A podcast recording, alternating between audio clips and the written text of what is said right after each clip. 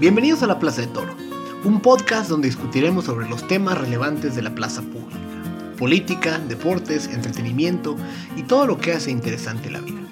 El día de hoy platicaremos sobre las primarias demócratas en Estados Unidos. Mi nombre es Miguel Toro, acompáñenme a abrir las puertas de la plaza.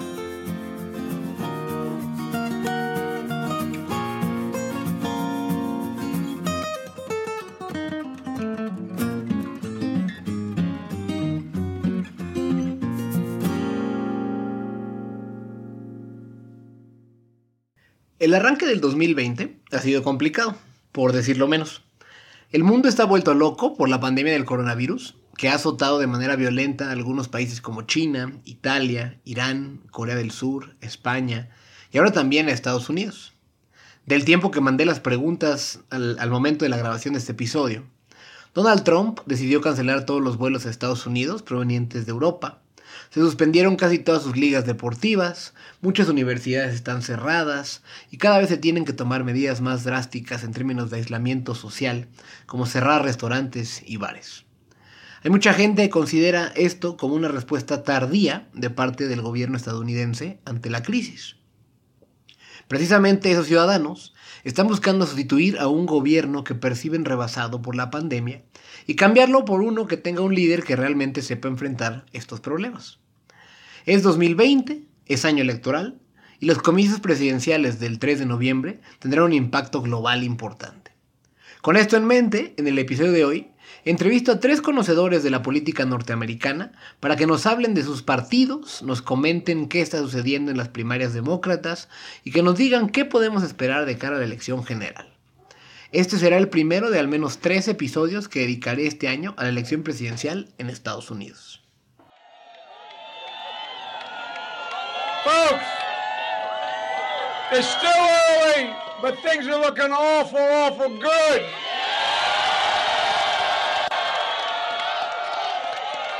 For those, for those who've been knocked down, counted out, left behind, this is your campaign. La elección presidencial de 2016 hizo que mucha gente que no sabía nada de la política estadounidense se tuviera que enterar de ella por las constantes amenazas que Donald Trump hacía en contra de las minorías étnicas que él rechaza. Su bravata y retórica incendiaria prendía a las multitudes blancas del Partido Republicano, mientras que horrorizaba a los demócratas que tenían confianza que le ganarían. No obstante, ante todos los pronósticos, la coalición de votantes de Trump en ciertos estados pivotales le permitieron erigirse como el cuadragésimo quinto presidente de Estados Unidos. Cuatro años después, demócratas y republicanos se perfilan nuevamente para otra contienda presidencial de pronóstico reservado. De manera que, comencemos por revisar estos dos partidos políticos. ¿Qué grupos representan estos partidos y qué ideas defienden? Le pedí a Gabriel Aguilera, decano de la Escuela de Ciencias Sociales y Gobierno del Tecnológico de Monterrey en la región norte, que nos diera más detalle. Los partidos mayores estadounidenses, los demócratas y republicanos, desde la segunda mitad del siglo XIX han sido partidos que capturan algo de todo. Han sido partidos algo disciplinados y a la vez diversos con muchísima competencia interna entre facciones. Han sido así por reglas electorales que incentivan a dos partidos en ese sistema y también por organización partidaria. A través de las décadas, el sistema ha evolucionado. Hoy tenemos un partido republicano más chiquito, más disciplinado, más coordinado políticamente. Esto ha ocurrido por, por muchos factores, pero el más importante es que su base fuerte es blanca y rural, suburbana, derechista y religiosa con una coherencia ideológica. Los cambios contundentes demográficos en los Estados Unidos también han incentivado que los líderes republicanos atendan a estas bases. En general, el Partido Republicano es de personas religiosas de derecha que viven en zonas rurales y en suburbios de las ciudades. La coherencia ideológica de la cual habla Gabe está asociada a que el grupo de votantes del Partido Republicano es mucho más homogéneo que el de los demócratas. El Partido Republicano es un partido de un solo color, de blancos. El Partido Republicano es un partido muchísimo más homogéneo en términos de su electorado o de sus simpatizantes la gente que se inclina por ellos, que el Partido Demócrata. Esto es un proceso que ha venido ocurriendo durante décadas. Cómo se ha, cómo se ha ido perfilando con mucha claridad el hecho de que el Partido Republicano se ha vuelto, sobre todo en el tema eh, racial, es un partido de blancos. El Partido Demócrata, por el contrario, es un partido eh, multirracial en ese sentido. Hay cierto tipo de blancos que simpatizan más con el Partido Demócrata que con el Republicano, pero también los afroamericanos eh, son mucho más propensos, digamos, a, a simpatizar con el Partido Demócrata que con el republicano, los latinos, incluso también una minoría de la que casi no se habla, pero que es y va a ser cada vez más importante, que son los asiáticos, también son más propensos a, votar eh, demócrata que republicano en diferentes proporciones. Pero en general la cuestión es que el Partido Demócrata, al ser un partido mucho más diverso en términos de los distintos electorados que tiene, digamos, cerca de él, eso le complica mucho las cosas. Él fue Carlos Bravo Regidor, profesor e investigador y director de la División de Periodismo del Centro de Investigación y Docencias Económicas, CIDE, quien nos ha explicado un poco más de la composición racial de los dos partidos. Si los republicanos son blancos y más homogéneos, los demócratas representan a multitudes diversas. Son un partido multicolor. El Partido Demócrata ha crecido más complejo y diverso gracias a los cambios demográficos. El gran poeta estadounidense Walt Whitman tal vez diría que los demócratas contienen multitudes. Agrupa toda una serie de intereses, así como algunos que favorecen la globalización y otros que quisieran detenerla. Tiene un segmento urbano izquierdista, joven y progresista, y también un segmento suburbano, blanco y conservador. Los de izquierda quieren más gobierno, los de derecha menos. Tiene base fuerte latina, pero una que es diversa. Los afroamericanos son súper unidos, un bloque coherente. Yo creo que hay que partir de este, de este principio. La diversidad inherente al Partido Demócrata vis a vis la relativa homogeneidad que caracteriza al Partido Republicano. En ese sentido, también vemos eh, ciertas diferencias en términos ideológicos o en términos de programa. Sabemos que el Partido Demócrata siempre ha tendido a ser un partido, pues, de un poquito centro izquierda, centro centro izquierda, eh, y el Partido Demócrata, el Partido Republicano, pues, se ha ido moviendo más bien a ser un partido de centro derecha derecha, ¿no? Esto ha jalado, de hecho, el espectro político estadounidense hacia la derecha, yo creo que los republicanos son más de derecha que los demócratas de izquierda en general. Ahora, yo creo que dentro del Partido Demócrata, desde hace tiempo se ha, empezado a presentar una suerte como de cisma entre sectores que podríamos llamar más conservadores y moderados o sectores más progresistas o de izquierda. En 2016 en particular, con la emergencia a nivel nacional de la figura de Bernie Sanders, claramente ahí cristalizó una tendencia dentro del Partido Demócrata a ser mucho más progresistas, mucho más de izquierda, ¿no? Hay otras figuras que han empezado también a despuntar ahí, Elizabeth Warren, Alexandria Ocasio-Cortez, en fin, todo lo que se llama como los, este, los demócratas, socialistas demócratas o demócratas socialistas, en fin, varios movimientos allá adentro, ¿no? Ante lo que estamos, cuando ya concentrándonos solamente en el Partido Demócrata, es ante la necesidad de que el partido pueda resolver sin que, sin que exista realmente una instancia única o compuesta por cierto número de notables que pueda tomar la decisión sobre cuál es el rumbo que el partido quiere tomar. Como nos comentaron tanto Gabriel Aguilera como Carlos Bravo, el Partido Demócrata está oscilando entre varias corrientes en pleno proceso electoral, definiendo su identidad a lo largo del extenso camino de la contienda. Una precampaña que comenzó a mediados de 2019, con casi una veintena de candidatos demócratas, y que culminará el martes 3 de noviembre con los comicios presidenciales. Para explicarnos en qué consiste el proceso electoral 2020 en Estados Unidos, invité a Alexandra Uribe Koflan, que además de haber sido mi profesora y asesora de tesis, también es la directora de la licenciatura en Ciencia Política en el Instituto Tecnológico Autónomo de México, ITAM. No solamente se está eligiendo al presidente de Estados Unidos a nivel federal, sino que también a la en toda la Cámara de Representantes. Son 435 eh, representantes en la Cámara Baja en Estados Unidos. También se van a elegir 35 de los 100 senadores y a 13 gobernadores de estados o también de territorios. Y hay múltiples elecciones locales, ¿no? Pero obviamente la que tiene la atención de todo el mundo es la elección presidencial. Entonces, para explicar más o menos cómo funcionan las primarias y específicamente la primaria demócrata, que es la que ha dado tanto que hablar últimamente, primero tenemos que entender varias cosas. Primero es, pues, cómo funcionan las primarias, qué es un delegado, los famosos delegados, los superdelegados, los delegados definidos, uh, qué es un caucus, qué es una primaria. Y una vez cómo ganas estos delegados a nivel estatal y una vez que ganas los delegados, cuál es su trabajo, ¿no? Entonces, para comenzar, ¿cómo funcionan las primarias en Estados Unidos? Bueno, hay la primaria existe para tratar de nominar al candidato del partido, ya sea en este caso el Partido Demócrata o el Partido Republicano.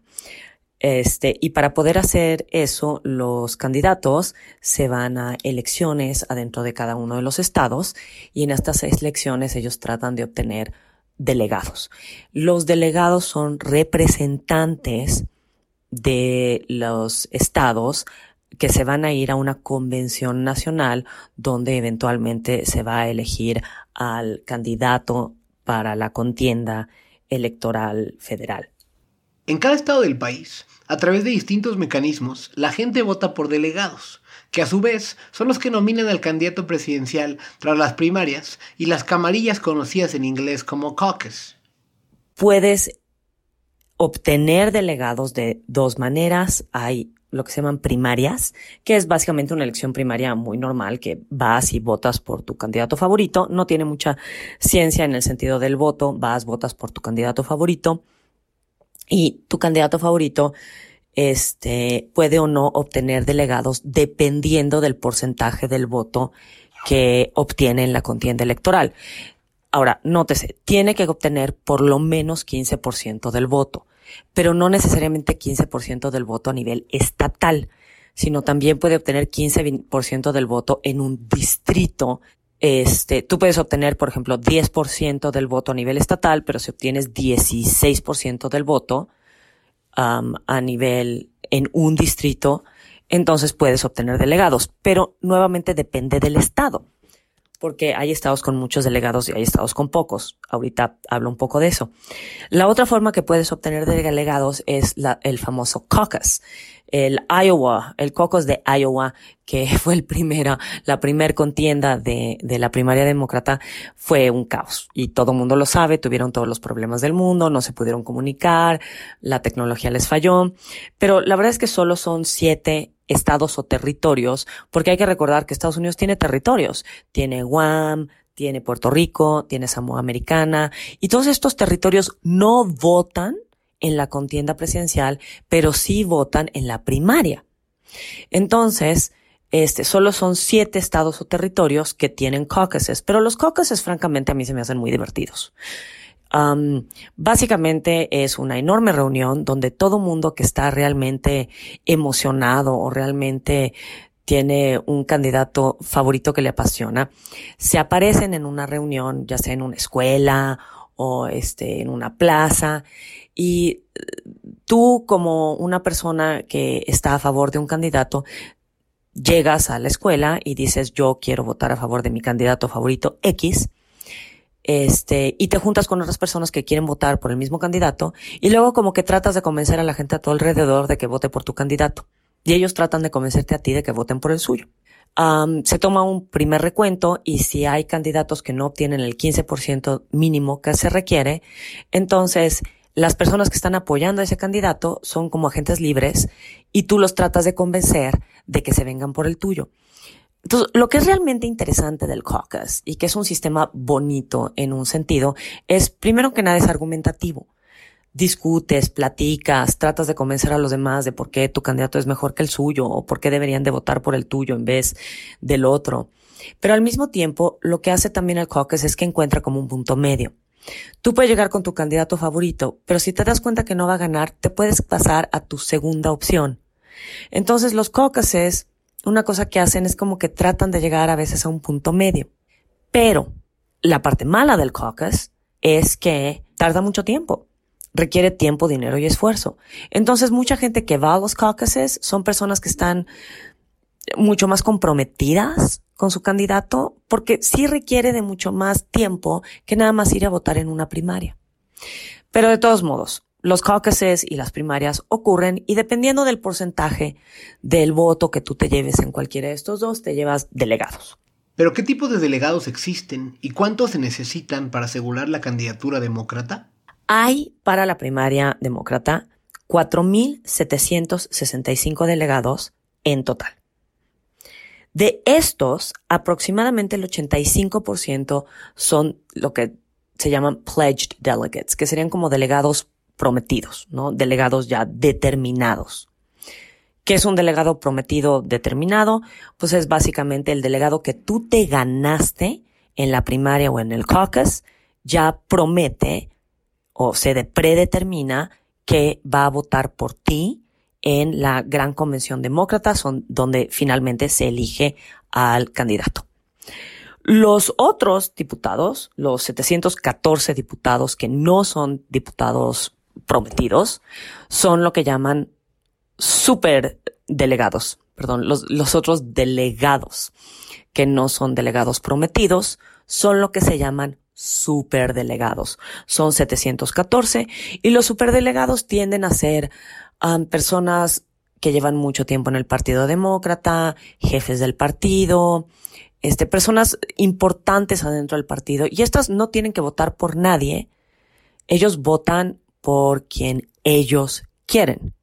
No están prometidos a ningún candidato por ningún sistema democrático interno partidario.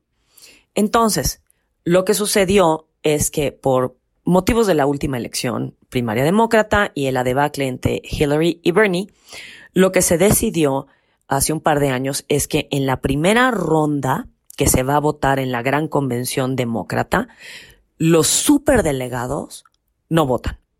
O sea, solamente votan los delegados que están ya definidos, predeterminados, ¿no? Los pledged delegates. Entonces, van a necesitar 1991 delegados cualquiera de los candidatos en la convención para que esta sea una convención que se llama no disputada. O sea, una convención donde no tengan que entrar a hacer, digamos, tratos, ¿no? Porque si en la primera ronda de votación nadie obtiene 1991 delegados, entonces ya van a poder entrar los superdelegados. Y los superdelegados no tienen que votar por nadie más que su conciencia o lo que ellos piensan que es mejor. No todos los estados son iguales. Hay estados que tienen muchísimos delegados, como California. California tiene 415 delegados. Nueva York, que es el que le sigue, solamente tiene 275 comparado con California. Texas tiene 228. Pero hay estados que tienen muy poquitos. El territorio de Guam y el territorio de Samoa Americana solo tienen seis delegados cada uno. Dakota del Norte y Dakota del Sur tienen 14 delegados. Entonces hay estados que realmente quieres ganar, ¿no? Como California y Texas, que, que se las dividieron Bernie Sanders y este Joe Biden. Pero hay delegados que de todos modos, aunque sean dos o tres, te llevan a ese místico mágico número de 1991. Como acabamos de escuchar, son varios tipos de delegados que van asegurando los precandidatos en los diversos estados para alcanzar los 1991 que requieren para lograr la nominación del Partido Demócrata. Pero si empezamos en Iowa con muchos más precandidatos de los que se tienen ahora, ¿qué pasó o qué pasa con los delegados que habían asegurado precandidatos que ya abandonaron la contienda? Ahora, hay que acordarnos que hay delegados que ya se habían repartido que ya había ganado Pete Buttigieg, que ya había ganado Elizabeth Warren, que este había ganado Amy Klobuchar. ¿Qué les pasa a estos delegados? Bueno, las reglas dicen depende. ¿Cómo ganaste estos delegados? ¿Los ganaste porque tenías el porcentaje de 15% a nivel distrital o lo ganaste porque tenías 15% a nivel este, estatal? Entonces, las reglas son locales y cada estado tiene sus propias reglas, pero el hecho es de que hay como 114 delegados que antes estaban prometidos otro candidato, como Elizabeth Warren o Pete Buttigieg, que ahora son agentes libres. Y esos 114 delegados pueden ser toda la diferencia entre ganar o perder la convención. Tú pensarías que si es un delegado que apoya a Pete Buttigieg, que ganó Pete Buttigieg, pero que ahora resulta que Pete Buttigieg ya no está en la contienda y está apoyando a Joe Biden, tú pensarías que este delegado pues tendría que votar por Biden. No necesariamente. Este delegado igual y decide que en vez de votar por Biden va a votar, va a votar por Sanders, lo cual es perfectamente válido de acuerdo a las reglas para estos siete, 114 ah, agentes libres. Las elecciones presidenciales norteamericanas son un proceso largo de año y medio, con votaciones en los distintos estados de manera indirecta, donde se obtienen delegados que a su vez votan en la convención nacional de cada partido. A partir de ahí, oficialmente comienza la contienda presidencial entre el candidato del Partido Republicano y el candidato del Partido Demócrata, entre Donald Trump y quien resulte ganador de las primarias demócratas. Pese a comenzar con alrededor de 20 precandidatos diferentes, a estas alturas de la contienda el Partido Demócrata ya solo tiene una carrera entre dos, Joe Biden y Bernie Sanders. Al regresar de la pausa, tendremos el análisis de estos precandidatos desde la óptica experta de nuestros invitados. ¿Cómo pasamos de tener tantos precandidatos tan diversos a tener prácticamente definida la nominación en favor de Joe Biden? Al volver, estás escuchando La Plaza de Toro, no le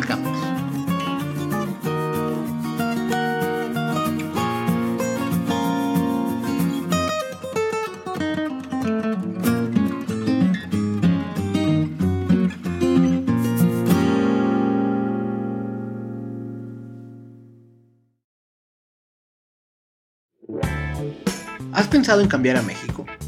¿Te gustaría emprender con sentido humano? El TEC de Monterrey tiene la carrera para ti.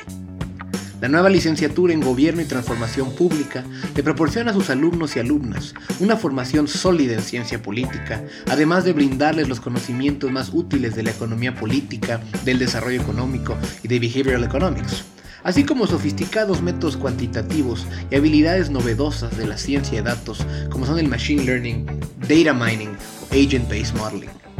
Sus estudiantes se pueden especializar en el emprendimiento público, en el diseño de políticas públicas o en la modelación aplicada de ciencia de datos.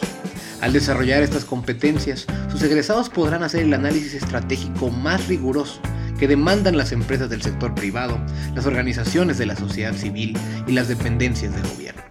Aprende a utilizar las tecnologías más avanzadas para la obtención, manejo y visualización de datos, y con ello sé parte de las oportunidades más relevantes de México y el mundo. El mundo tiene un montón de cosas por descubrir. Explóralas. Explora para cambiar tu futuro. Somos una de las mejores universidades del mundo y te buscamos a ti. A ti que te apasionas con lo que haces. A ti que buscas transformar tu mundo. Aquí puedes explorar para encontrar tu camino, tu pasión. Transforma la manera de construir ciudades. Impacta el mundo. Sé un agente de cambio para transformar tu sociedad. Aplica tu creatividad para crear tendencias. Inventa eso que se creía imposible y redefine el futuro con la ingeniería. Genera valor para todos a través de los negocios impulsa el bienestar para mantener la salud. Ven y explora una de las decisiones más importantes. El límite es tu imaginación. Ven al TEC. Explora, elige, libera tu potencial transformador. Al principio de las primeras demócratas, parecía que el partido estaba teniendo una profunda crisis de identidad. Por un lado, cuenta con una ala moderada, centrista, normalmente identificada con el establishment de Hillary Clinton y de Barack Obama, que en esta ocasión tenía como principales abanderados a Joe Biden y a Pete Buttigieg. Mientras que también existe un ala más de izquierda, joven y socialista, que incluye voces como Alexander Ocasio Cortés, que en esta ocasión tenía como principales exponentes a Bernie Sanders y Elizabeth Warren. Una pluralidad de visiones que fueron siendo filtradas en cada estado donde había un caucus o una primaria.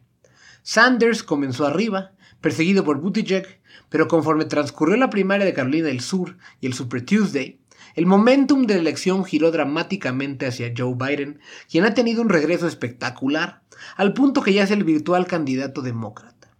¿Qué sucedió para que Joe Biden se perfile como el abanderado demócrata cuando hace tres semanas su campaña parecía estar liquidada? Él es Carlos Bravo nuevamente. Eh, hubo muchos precandidatos, por supuesto expresan todos esos precandidatos, esos aspirantes a la candidatura, mejor dicho. Eh, las diferencias al interior del partido, pues a veces sí, a veces no.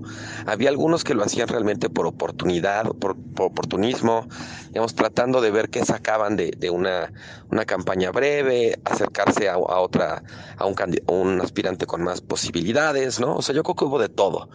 Que haya habido muchos no quiere decir que cada uno haya representado en sí mismo una corriente grande, importante, significativa dentro del partido, ¿no?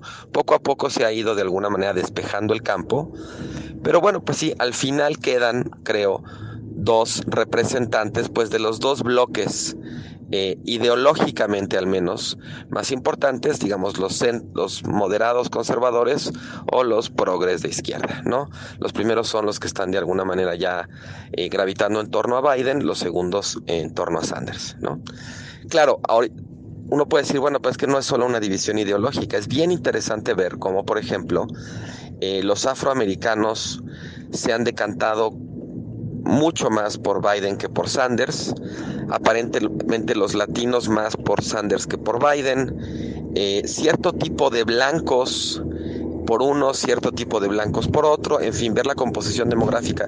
Hay un tema muy importante que es la edad.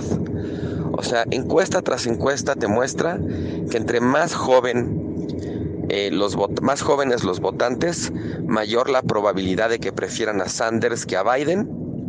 Y entre mayor sea su edad, mayor la, la probabilidad de que prefieran a Biden que a Sanders. Ambos, Biden y Sanders, son más o menos de la misma generación, los dos tienen arriba de 70 años. Sanders realmente trae un mensaje y una coalición mucho más eh, recargada, digamos, en los jóvenes y Biden en, las personas, digamos, de mayor edad, sobre todo arriba de 40, 50 años, ¿no? Aquí hay un tema interesante, porque aunque, digamos, los jóvenes con el tiempo pues van a ser cada vez más, los jóvenes no, no votan mucho.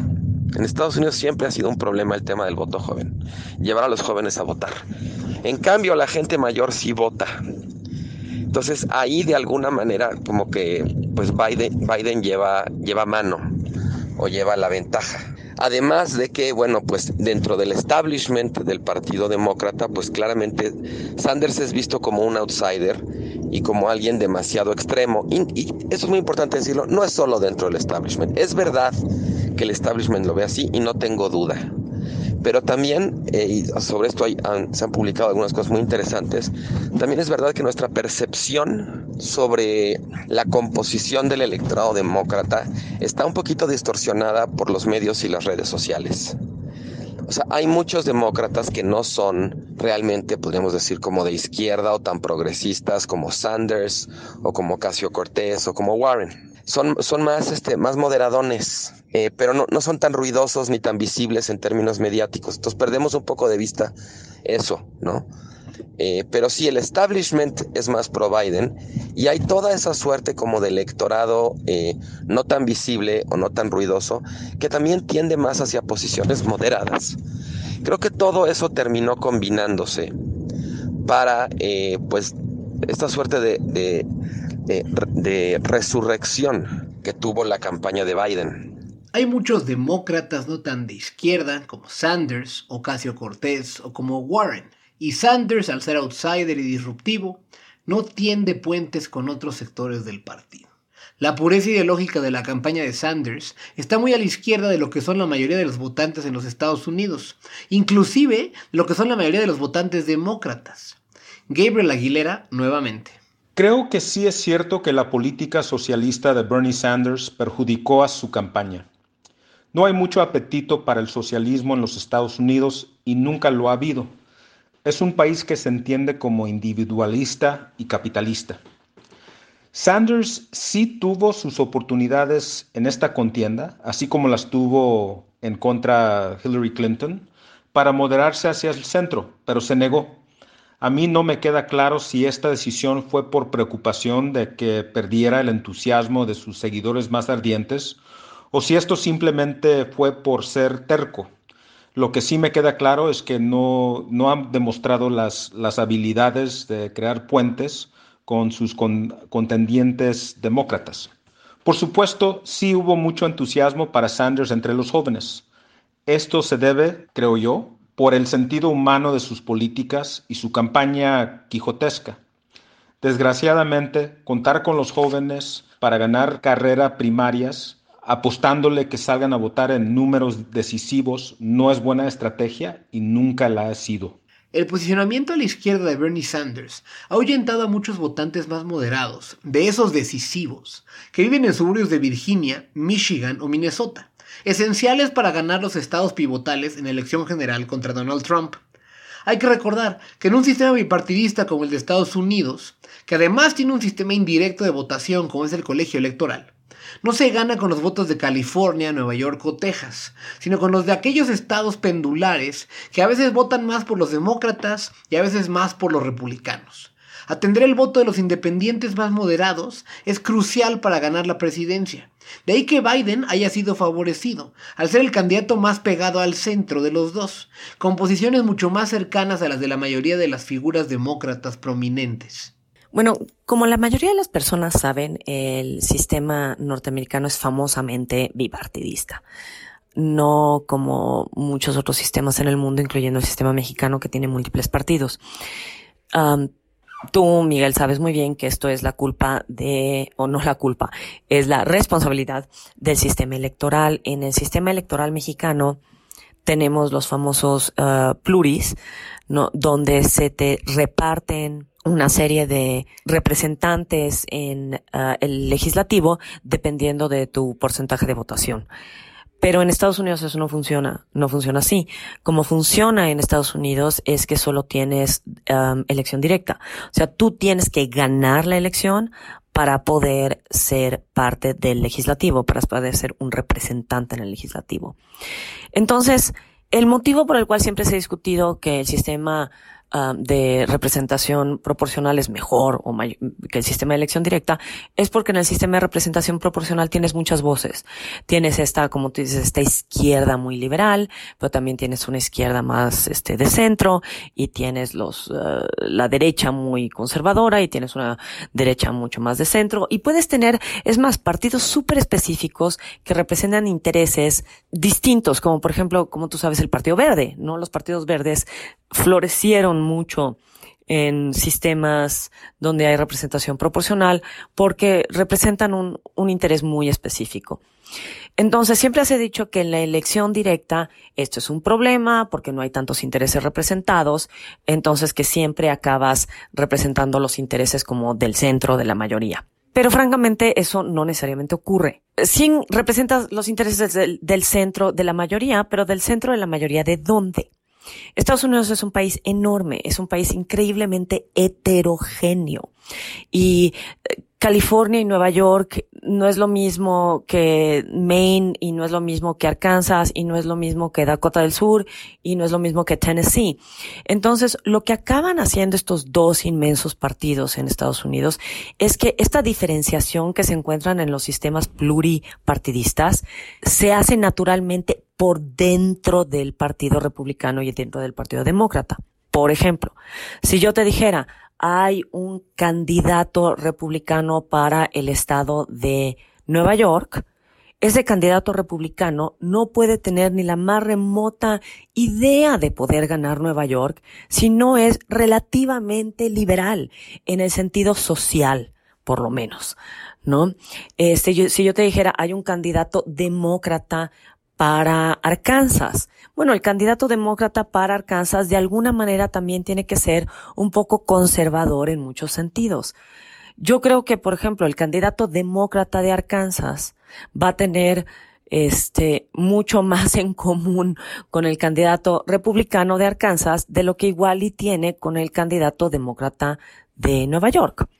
Entonces, adentro del Partido Demócrata tenías esta enorme variedad de candidatos que vimos al mero principio de la contienda, donde tienes candidatos de color, tienes candidatos de descendencia afroamericana, de descendencia asiática, tienes muchas mujeres y tienes todo un espectro increíblemente amplio de ideologías. Y ahorita estás teniendo ya a dos candidatos donde tienes dos ideologías muy específicas. Tienes a Joe Biden, que representa al centro del espectro ideológico del Partido Demócrata, sí liberal social y relativamente económicamente estatista, pero también no demasiado, o sea, no para asustar a los republicanos que igual y están decepcionados con Trump y tampoco para asustar a aquellos demócratas en el partido que no están tan al extremo de la izquierda como está Bernie Sanders.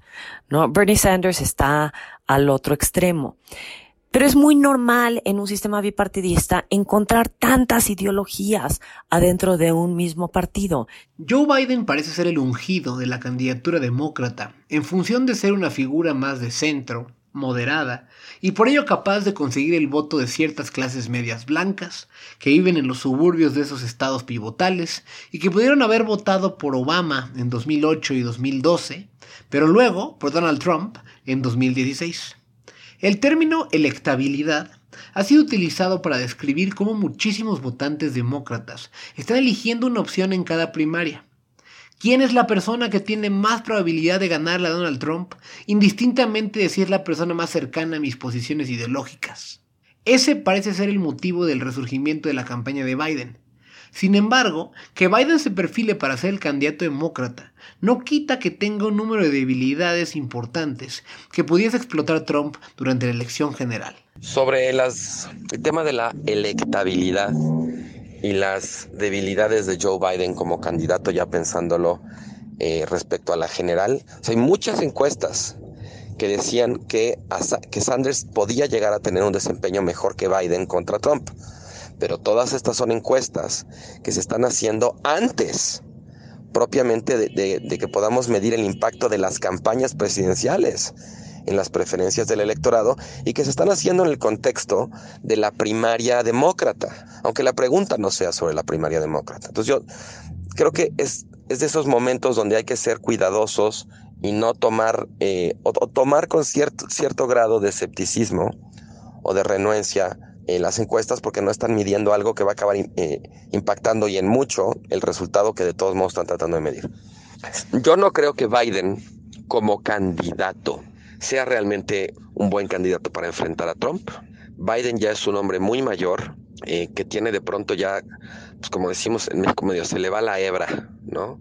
Eh, se equivoca con cosas que dice, se confunde, eh, no tiene como tanta claridad sobre su mensaje. Creo que también tiene una muy larga carrera política donde le van a sacar pues un, un chorro de cosas en su contra, eh, justo por ser pues ese tipo de demócrata más eh, conservador o más moderado, pues ciertos votos como, como senador, eh, digamos que, que lo, lo, hacen quedar mal, por ejemplo, en términos raciales o en términos de su, su filosofía, digamos, económica, no ser como tan estatista como Sanders o tan progresista como Sanders, ¿no? Y yo creo que sí, pues ese, eso, esos son costos que va a tener que pagar en la campaña Creo que en los debates es muy posible que Trump se le imponga. No necesariamente que le gane en términos de tener mejores argumentos, pero que sí termine creando la impresión en la mente del público de que Donald Trump es más fuerte y, Biden más débil, por ejemplo, ¿no? que es más, tiene más resolución, ¿no? es más duro eh, Trump. ¿no? Eh, entonces, pues sí, no, no creo que le vaya a ir bien en los debates Creo que la única ventaja que puede tener Biden contra Trump es que a pesar de todos estos costos de, pues, llevar tantos años en política y estos problemas que tiene ya por su edad, ¿no? Algo que sí tiene Biden es que Biden puede proyectar la imagen de ser una buena persona y pues Trump no. Yo creo que por ahí se va a ir un poco la campaña de Biden, además de que una cosa que seguramente hará será rodearse de lo que en Estados Unidos se llaman surrogates, eh, o sea, todos los precandidatos, todos los aspirantes demócratas que al final no llegaron, van a hacer campaña por él. Y mucha gente va a hacer, va a ser una candidatura colectiva en muchos sentidos. Y yo creo que Biden se va a dosificar muchísimo. Y esto también puede terminar operando a su favor. Porque cuando decimos campaña colectiva, estamos haciendo una campaña que va a dar lugar a que muchos liderazgos de segundo, tercer, cuarto nivel se involucren, participen, se apropien de la campaña de Biden y en esa medida puedan quizás sacar más electores a votar, derrotar el abstencionismo que para los demócratas pues sí puede llegar a ser un problema grande. Esperanzados en que pueden derrotar a Donald Trump, pero divididos por rangos de edades y etnias con relación al candidato que deben apoyar. Las primarias demócratas han pasado de ser una competencia de la pluralidad de visiones en el partido a una de figuras conocidas, entre el ex vicepresidente de Barack Obama en contra del otro precandidato demócrata que se hizo famoso por competirle la nominación a Hillary Clinton. Y precisamente quiero terminar este episodio enfocándonos en las similitudes y al mismo tiempo las grandes diferencias de lo que fue la precampaña demócrata del 2016 versus lo que está haciendo en este año. En las primarias del 10 de marzo, por primera vez se tuvo una contienda de dos candidatos como había sido en el 2016. Pero a diferencia de aquella ocasión, Bernie Sanders perdió varios lugares donde había ganado en particular en el estado de Michigan. Esto ya había pasado durante el Super Tuesday en otros estados como Maine y Oklahoma. Una de las lecturas que se puede hacer de esta situación es que muchos votantes de esos estados votaron por él en 2016 porque no querían la opción de Hillary Clinton. Algo de eso se puede explicar por el particular rechazo que tienen los Clinton en una parte de la población de Estados Unidos. Pero otra parte es simplemente que ella es una mujer. ¿Qué tanto esa condición le afectó a Hillary Clinton en la elección general del 2016? ¿Será que Joe Biden, por ser hombre, no sufrirá algo similar? Yo creo que Elizabeth Warren contestó perfectamente bien esta pregunta. Ella dijo, Mira, esa es una pregunta terrible para todas nosotras. Porque si dices que sí, lo que está, la gente te dice, ay, deja de quejarte. Y si dices que no, millones de mujeres se voltean y dicen, ¿en qué país vives? Por supuesto que afectó. Entonces, Elizabeth Warren tiene razón. Si yo te dijera no, por supuesto que este no la afectó, pues francamente creo que millones de mujeres van a decir conmigo, por favor, por supuesto que afectó el hecho de que era mujer. Pero si yo te dijera, sí, claro que le afectó, va a ser así de, ah, no, claro, vean la excusa. Entonces, sí, por supuesto que se afectó. Es chistoso cómo muchísimas personas no podían verse relacionadas con Hillary Clinton. No recuerdo quién lo dijo, pero Farita Caria lo comentó el otro día en su programa, de la idea de que los republicanos solo necesitan detrás de quién alinearse y los demócratas necesitan tener de quién enamorarse. ¿No? Entonces, en Estados Unidos la gente no se enamoró de Hillary Clinton. Ser una mujer en la política es complicado. Porque si eres demasiado suave, demasiado una persona de la cual se puede enamorar la gente, la persona dice, pues sí, te puedes enamorar de ella, pero francamente no tiene la fortaleza para este puesto. Si tú demuestras que tienes la fortaleza para el puesto, la gente dice, sí, pero es que es muy dura, ¿no? Es que, pues, es que no sé, nada más, yo no me puedo relacionar con ella. Entonces, ese es el problema que encontramos, este, muchas mujeres y que encuentran la gran mayoría, yo creo, de las mujeres que están en la política hoy en día y especialmente en cargos de elección popular. Ahora, habiendo dicho esto, creo si que Joe va a tener el mismo problema que tuvo Hillary? No, no lo creo. Por algún motivo, la población afroamericana que salió a votar en masa por Barack Obama no salió a votar en masa por Hillary Clinton. Los jóvenes tampoco salieron a votar, por cierto. Pero esta es una cosa bien chistosa, porque, por ejemplo, Bernie Sanders siempre ha dicho que él, por supuesto, que se puede elegir, porque toda la, el la problemática de si es Sanders o si es Biden es que mucha gente decía, mira, Biden es una persona mucho más en la parte de en medio del Partido Demócrata, entonces es una persona al cual la gente puede elegir. Um, y Bernie nada más nadie, o sea, mucha gente no quiere votar por él. Y Bernie siempre dijo, no, no, no, no, no, ese no es el tema. El tema no es si la gente que ya vota va a votar por mí. El tema es que yo voy a sacar a votar a millones de seres humanos que no votan, que son los jóvenes. Porque los jóvenes están locos por Bernie. Genial. Pero el hecho es no sucedió. Y tú lo acabas de ver. Lo vimos en Super Tuesday. Lo vimos ayer. En el otro martes, en Mini Tuesday. Que los jóvenes no salieron en masa a votar por Bernie lo cual era su, francamente, su enorme punto de venta. Entonces, ya que vimos que los jóvenes no van a salir en masa a votar por Bernie, lo que van a acabar haciendo en el Partido Demócrata, yo creo, es decir, ok, ¿quién puede unificar una coalición de votantes demócrata que sí van a salir a votar? Y yo creo que Joe Biden es mucho más probable que lo haga simple y sencillamente porque no tiene este problema de Hillary Clinton, de que si le caes bien a la gente, piensan que eres incompetente, pero si, que, si piensan que eres competente, les caes mal. Ahora, ¿a quién puede tratar de llamar Joe Biden para tratar de ganarle a Donald Trump? Pues igual a las personas que votaron por Trump porque les cae mal Hillary, pero están dispuestos a votar por el tío Joe. Habiendo dicho todo esto, Miguel, debo de admitirte que después de toda la primaria y mi franca emoción cuando salieron todos los candidatos en el primer debate, en los, los primeros debates, debo de admitirte que el hecho de saber que el siguiente presidente de Estados Unidos va a ser un hombre blanco de setenta y tantos años, independientemente de quién gane la primaria o quién gane la elección federal, francamente sí me decepciona un poco. Me hubiera encantado un cambio. Me hubiera encantado que saliera un millennial, que saliera una mujer, que saliera un hombre afroamericano, que saliera un hombre gay. Eso me hubiera encantado. Pero es lo que es. O es Bernie, o es Joe, o es Trump. Um, y ya veremos. Con esto hemos llegado al final de este episodio, que esperamos haya sido de su agrado. El 2020 nos depara una contienda presidencial en Estados Unidos sumamente interesante que puede ser alterada por el efecto que tenga el coronavirus en aquel país. Tendremos una segunda entrega de este tema en el mes de agosto, cuando tengamos definido el candidato presidencial que enfrentará a Donald Trump. Les pido que si creen que el episodio tuvo información relevante para algún amigo o familiar, nos ayuden a llegar a más personas, compartiendo este podcast en Facebook, Twitter y sus demás redes sociales.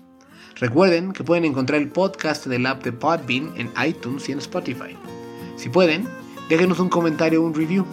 Para cualquier cosa me pueden encontrar en Twitter en arroba Miguel Ángel Toro. Muchas gracias por escucharnos. Mi nombre es Miguel Toro y es momento de cerrar las puertas de la plaza.